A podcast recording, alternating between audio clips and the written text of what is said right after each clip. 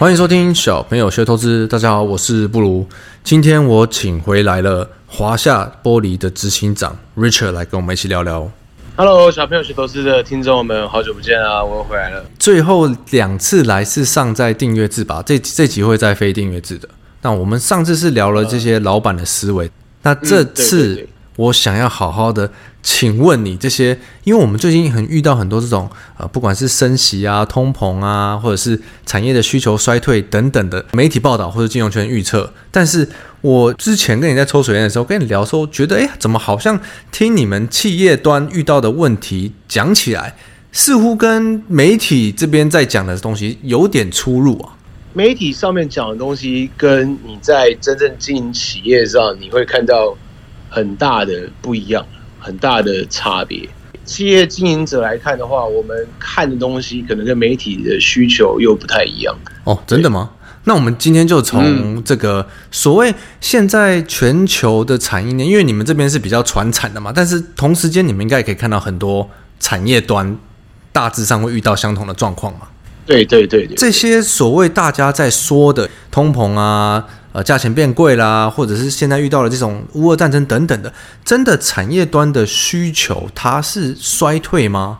其实我跟大家稍微分享一下我的看法哦，就是说，呃，我觉得需求并没有衰退，因为你当然去看一下，比如说台积电它在法说会的时候也是说，我们的晶片的一样是供不应求，对不对？可是你看台积电的股价。就像洪水一样，一泻千里啊！泄洪般，泄洪般的一泻千里，对不对？那那以以我们这个产业来看，我们看其实我们客户他要求的那个数量还是非常非常的巨大。所以如果需求衰退的话，我认为哦，比如说大家回想一下，可能过去十年或是二十年，可能二十年有点太久了。二零零八年的时候，金融海啸的时候，那个时候是真的需求有衰退。那还有在二零二零年一开始，就是说从武汉开始发生这个 COVID-19 的时候，全世界开始进入封城封锁的时候，那时候需求也是一开始有衰退。哦，可是二零零八的需求的衰退是非常长的，可能花了两年的时间。哦，这么久？二零零二零二零，对，二零零八那时候比较久。那二零二零呢？你看才一下下而已，可能一开始衰退个大概半年到。到第三季、第四季，然后需求又马马上就冲上来。哎，对啊，为什么？说为什么 COVID 的那个需求这么这么快就回升了？因为 COVID 是一个非常有趣的东西，是一开始大家很害怕出去，所以一般的餐厅啊、一般的我们讲夜店、酒吧，他们对这个饮料啊，或是这种玻璃制品的东西就比较没有嘛，没有供应嘛，对不对？嗯。结果大家在家封城封久了之后呢，反而在家里面需要煮饭的时候，需要更多的酱油啊，或是酱料。所以那玻璃的需求反而在家的需求反而上升，这样子。哎，可是那时候不是只有你们这一块是这样吗？很多很多产业都是啊。其实我们在二零二零看到的，他那个时候大家还不知道，大家记得两年前的时候，两年前一开始的时候是很多餐厅酒吧就是在在封城的关系，所以没有办法营业，所以整个需求掉了非常多，对不对？可是，在有些产业，比如说像是三 C 产品啊，或是像家电啊、笔电啊，或是像。呃，社交软体像 Zoom 这些，它反而就是需求就是暴涨，嗯，就变成是一个大家还记得产业，好像就是需求都转换的感觉，有需求就转换的感觉。那当然，从一开始的那个酒店、酒吧这服务业比较比较不行以外，然后接下来就是这波蔓延到旅游业嘛，就是说越来越多人没办法出国啊，然后航空业啊，然后旅游怎么样，然后就。你看，这就是一个很好玩的事情嘛，对不对？就是说，哎，旅游业不好，对不对？那大家为什么？因为大家都待在家里，那待在家里没事，我我闲着没事干，对不对？我要我要干嘛呢？我开始看 Netflix，对不对？我开始说我没办法出国花钱，所以我要花钱去买很多我想要买的东西，对不对？然后就变成说，哎，Netflix Netflix 那时候就成长了嘛，对不对？然后很多那种就是。呃，三 C 产品、家电那种平常一般人比较舍不舍不得花的东西，或是奢侈品、居家办公那些有的没的。对，居家办公，对对对，它都是一个一个 wave 一个 wave 的去改变它需求的形态。可是大家去想想看的，从二零二零到现在，虽然 COVID nineteen 已经这么久的时间，对不对？需求其实都没有太下来。我想要讲的重点在这里。哦，需求，你说从 COVID 那个短期间的衰退，然后回来以后，其实现在都是一路在成长的。我觉得需求它其实它一直都维持稳定成长的状况。嗯，哦，大家就想看，我们在今年的时候，我们去年看到什么情况？我们在二零二一年的时候看到说海运三雄的股票喷的跟什么一样？因为那时候身为制造制造厂商的我们，我们是拿不到柜子的啊，柜子根本就供不应求，所以那股票就喷了嘛，对不对？那海运三雄那个时候说我们开始不断的建船，对不对？那所以它现在股票掉下来了嘛，对不对？可是我坦白讲，柜子柜子还是很难拿到，柜子还是很难拿。柜子还是很难拿，你还是要先定哦，你不定还是没有。但是，好，我们再看，至少拿得到，对不对？至少拿得到，柜子是拿得到的。可是，就是跟二零二一比起来的时候，柜子是需那个数量是更多的，嗯，好不好？嗯。那你再看哦，你再看，就是说，像你买买车子或者怎么样，如果你现在是在台湾的，你顶多就等等不到车。比如说，你去车厂说我要订一台新车，大概十五个月，十五个月，对不对？真的蛮久的，十五个月，没错。比如说，像你可能假设你去奥迪好了，对不对？奥迪它之前的订单，台湾订单还有四千辆没有交车，那很多哎、欸，那很多、啊，对啊。那所以说我我今天讲重点就是说，需求它没有消失，只是它因为供应链的关系，它变成了一个递延，就变成说十五个月之后，我就不一定想要这台车了。你有可能不会要这台车，因为十五个月之后可能已经有新的车出来了。所以说市场上唯一的风险就是这个递延的时候呢。会不会导致消费者的需求需求变少？可这个真的不知道、欸。需求的需求变少，这个不到那时候也不知道，对不对？我觉得你现在看你是是没办法知道的。觉得其实现在消消费者变化非常快，你懂我意思吗？嗯、就是你跟我都是消费者，我们其实我们每个每个人，我们都组成这个消费者这个面貌哦。我们对事情的要求都是要及时跟快。那一般消费者如果说今天呃不如没跟我录这集 podcast 的话。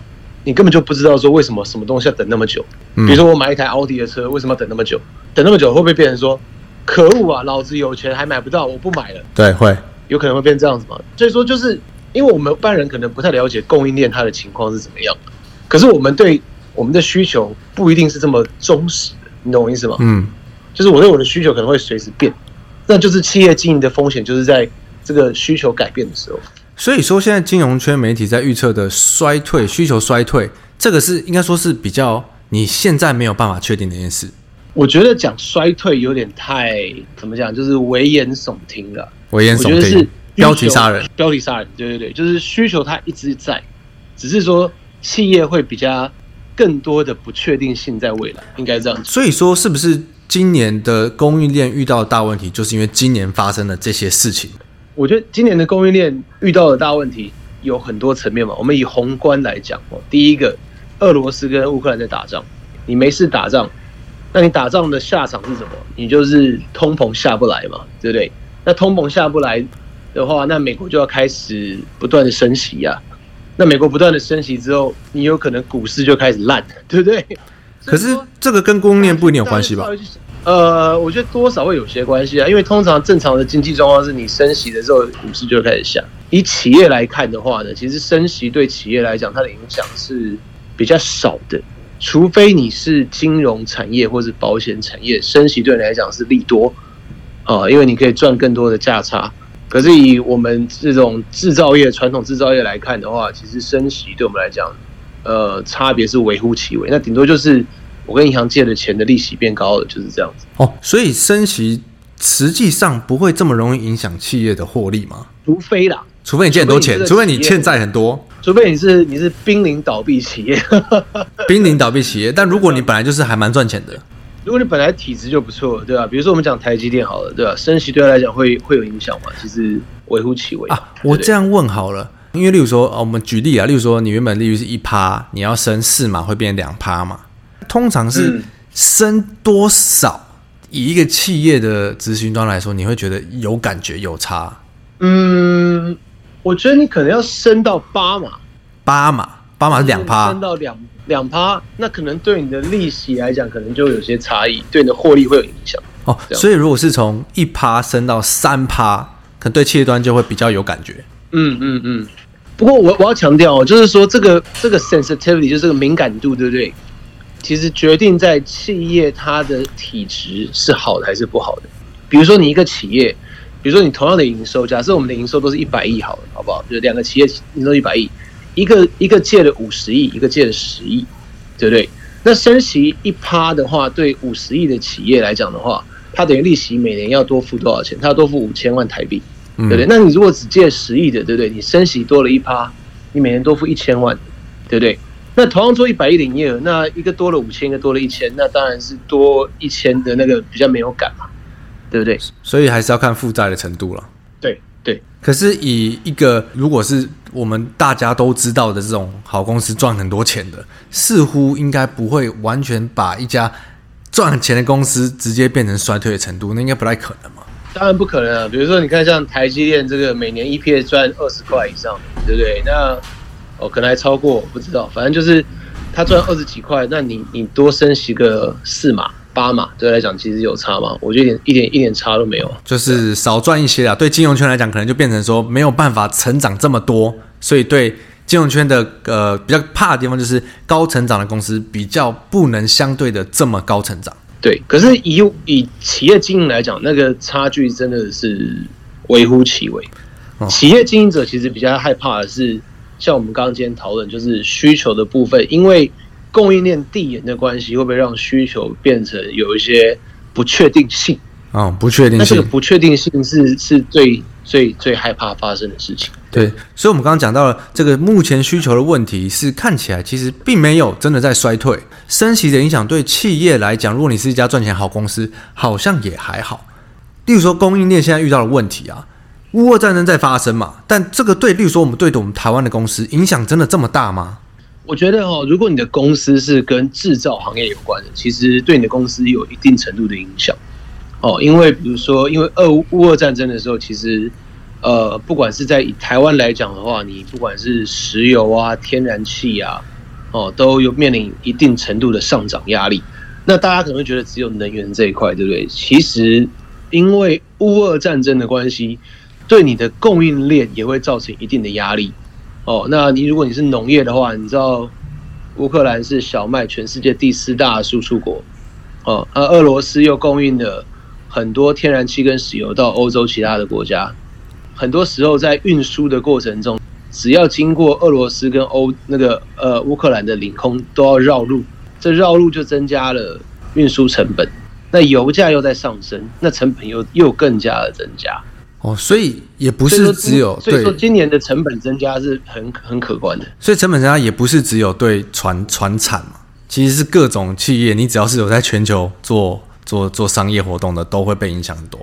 对啊。然后我们今年又发生了不只是俄乌战争嘛？你看中国上海那边封城封了快三个月吧，对不对？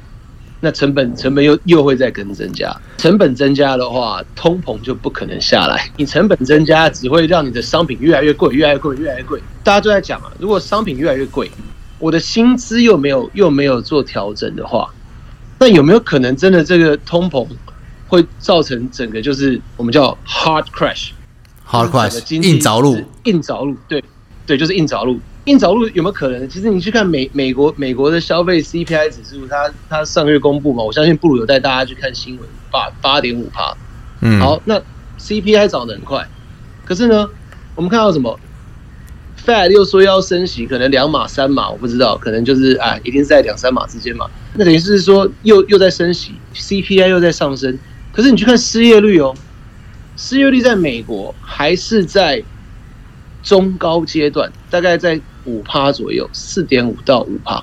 这是中高文的，中高对啊，哎、欸，失业率五趴其实很高。台湾大概两三趴，就一大堆人上街头那边叫叫叫叫叫，对哇，这个你们比较懂。那是对四点五趴嘛，然后四点五趴到五趴，那你看，它这个时候呢，其实英文哦叫做 stagflation，就是、哦、知道滞胀性通膨。哎，对，谢谢你帮我智障。我不知道中文怎么讲。这种 stagflation 就这种智智商性通膨是有可能会硬着陆。那这个 hard landing 的话，就回到那个那个感觉哦，二零零八那个 feel 的。哎，你这样讲的前面好像哎需求其实没有衰退，后面讲的这个好像要硬着陆，这样是不是是比较偏哪边啊？你自己看起来的话，嗯，其实不如老实讲哦，我觉得现在这个世界真的是越来越变幻莫测啊，对吧？我自己也不好说，到底是应该偏哪一边比较对。啊、我我很好奇，我觉得，我觉得，我觉得需求的部分是是真的还好，嗯，对，嗯。可是又有其他这么多不确定的因素在这个世界上去运作，那整个其实整个地球其实你不能只看台湾的，因为它是一个地球村的概念，就是说其他地方发生的事情，其实对全部的整个村地球村上的每一件每一件事情都有影响。所以你看，美国现在发生像这样的事情，或者是俄罗斯发生这样的事情，大陆发生这样的事情，其实对台湾的股市当然影响就非常非常巨大。你刚刚讲到成本，我想问你一个，就是例如说我们最近啊，不是在看美国这些 CPI 等等的，不管是美国这些大的超市啊，什么沃尔玛、Target 这些，他们很多都在下修他们的获利的展望嘛，因为他们都说供应端的成本上升很多。可是我看媒体的、嗯、呃解读，几乎都是因为通膨，所以需求下降，所以应该是比较是供应端的问题喽。对啊，应该是供应端的成本上升的，对啊，不是需求下降。是因为他这样讲，其实是有点误导大众的原因，是因为我刚刚不是讲了嘛，成本上升的商品变贵，那商品变贵的话，我我可能本来想要买的人就觉得啊好贵，我不想买了。可是那个需求它一直。它一直都在的，只是说哦，你因为你你去推送的那个成本的关系，大家可能对它的需需要就开始会会会调整嘛。所以是不是以企业端来讲，因为有这些需求，你也不确定它会不会之后会没有，所以你可能某种程度上你的策略也要去调整。但并不是说现在需求都已经衰退了。对对对对对对对，就是说我们看到需求非常的强劲，可是呢，我们这样讲啊，企业在经营的时候，你看到。今年的以来，原物料成本的飙涨，那需求很强劲，那这时候你有两个选择嘛？第一个你就涨价，对不对？大家听这样比较简单，大家听得懂吧？我涨价去去接这些单子嘛，然后去，可是你你涨价的时候呢，你的需求会被改变。有些客人你一涨价的话，他就说啊，我不要，对不对？这很正常嘛，对,不对，比如说。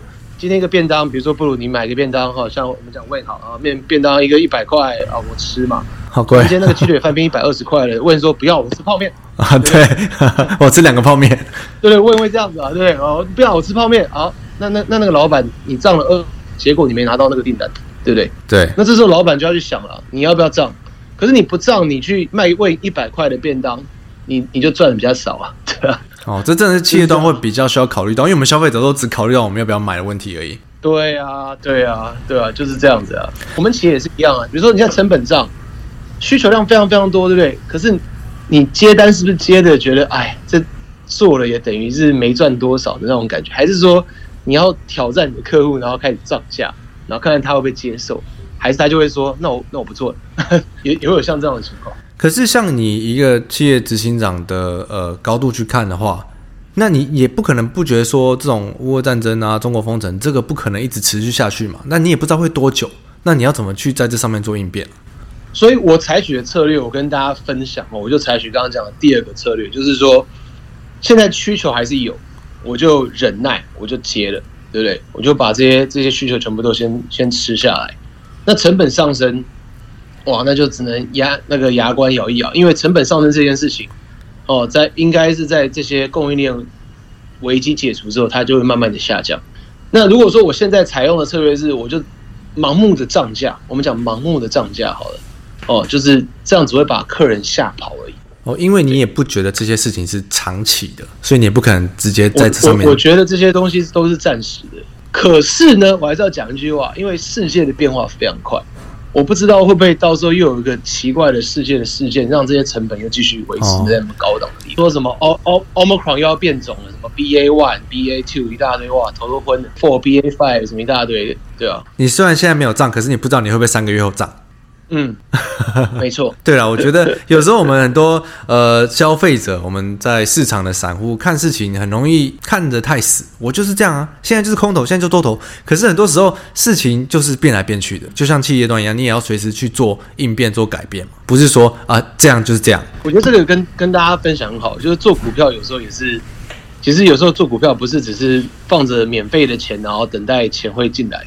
我觉得其实做股票其实还是要。做投资啊，不要讲做股票难听。做投资还是要 要像布像布鲁跟小朋友学投资他们说的一样，就是要要认真的做功课，然后认真的去研究。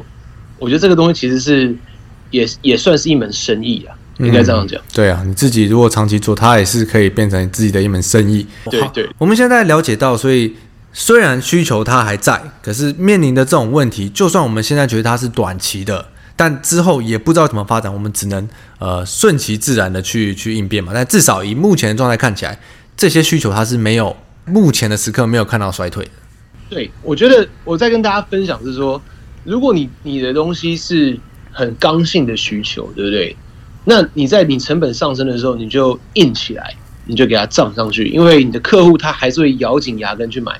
可是如果你的商品可能是哎有不不一定那么刚性，有有可能会不变不刚的话，你就要去思考说，你是不是要牺牲一下你的利润，然后先把需求补满。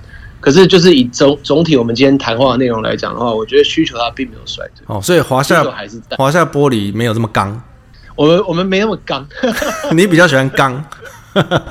对，我不太不太不太想像台积电要那么刚，它它台积电比较刚。哦，就是它的不用它就没得用了，这就叫刚。对，应该这样讲。有没有有没有刚起来就这个差别？对，所以说你有时候做做生意可以做到像台积电这样，也是真了不起。就是大家都不希望它的晶片这样。我们现在大概了解现在需求状况。最后一块我想问你的是，你最近常跟我聊到这个、哦、post COVID，就是自从疫情以后的这个。产业就业的问题，你一直觉得台湾是一个很大的问题，对不对？你要不要跟我们讲讲你的想法？哦，这个我要稍微讲一下。其实大家大家有没有发现，其实台湾现在是生不如死，生有这么严重？你的生育率跟哦，生不如哦，这个意思是不是？对对，就是你的生育率呢，跟你的死亡率呢，已经呈现了一个死亡交叉。我以为说最近的股市是生不如死，股股市也是生不如死，都是一样。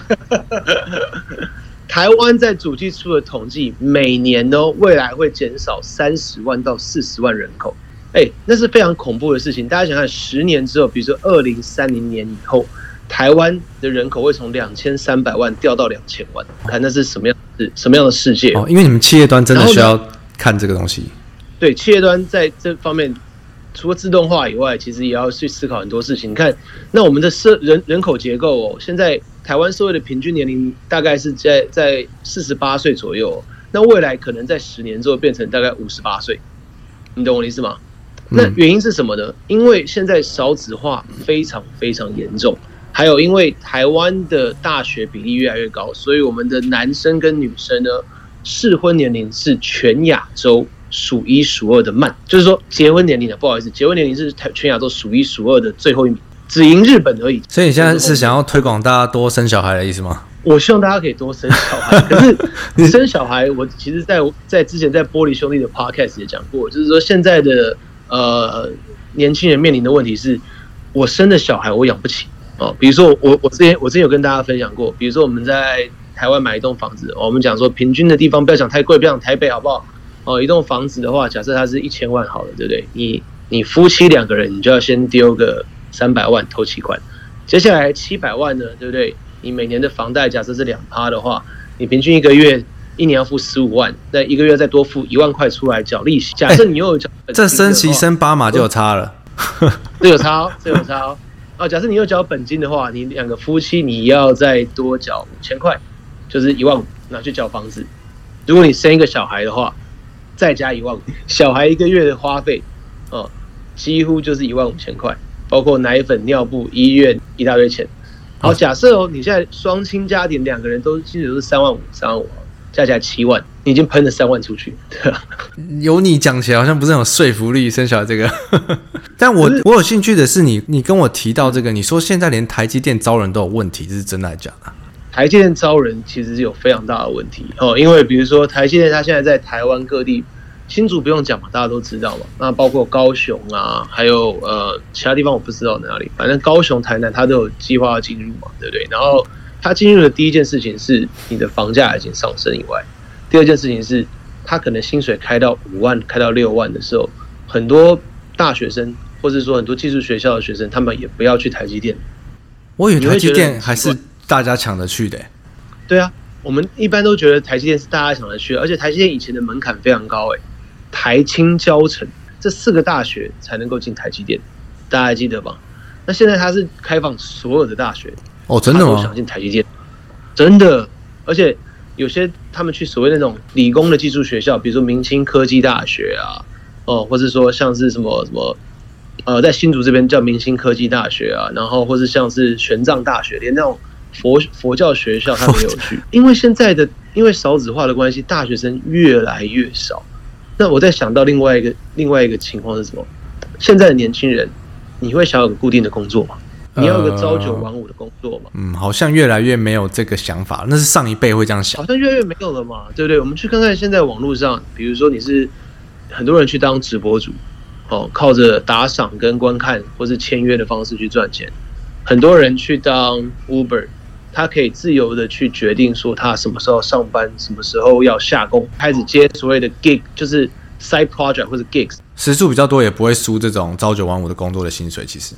对啊。然后你你可能你这样子比较自由，然后你没有一个管理的人管你说什么时候上班下班，你不用打卡，这已经变成说现在很多年轻人他们比较向往的一个作业的方式。所以连台积电都那么难招人呀，大家去思考一下。那请问其他企业要怎么招？对，因为今天其实我请 Richard 来，就是最后要给他一些时间推广一下他们自己华夏玻璃需要招人的这这这这个部分。没错，所以说我希望大家听完我的 podcast 之后，如果你对华夏玻璃，或者因为你们听过我很多的跟那个布鲁之间的对话，你们有兴趣的话，其实我们都欢迎啊，或者你们的朋友有需要一份工作，我们都欢迎。而且我们现在推广的方式是弹性工时，就是说你可以决定一个礼一个礼拜你要来上班几个小时，然后跟我们的人资有一个。呃，比较好的一个呃方式去合作，我们都欢迎。这应该是传统产业里蛮创新的招募方式了吧？这应该叫做，因为没办法，必须要这样，没有办法，已经没招了这样。因为现在真的要招人是非常非常困难，而且现在年轻人也比较有自己的自我意识，所以说我们就希望说，只要能够我们可以一起合作的，我们现在都不叫不叫招人，我们叫做合作。如果可以一起合作的话，我们都非常欢迎这样子。哦，那你到时会给我一个就是。email 连接或者是你们的 HR 网站之类的吧？可以啊，可以啊，对啊。那希望大家就是可以告诉你的亲朋好友，或是告诉你的朋友们，然后或是需要工作的朋友们哈，我们这边都欢迎大家来加入。好，太好了，谢谢今天你帮我们解答需求的问题啊，然后升息对企业的问题，最后还有这个就业的问题。那我们就下次看到什么话题再请回来聊喽。好，谢谢布鲁，好，谢谢，谢谢 Richard，我们下次见，嗯，拜拜。拜拜。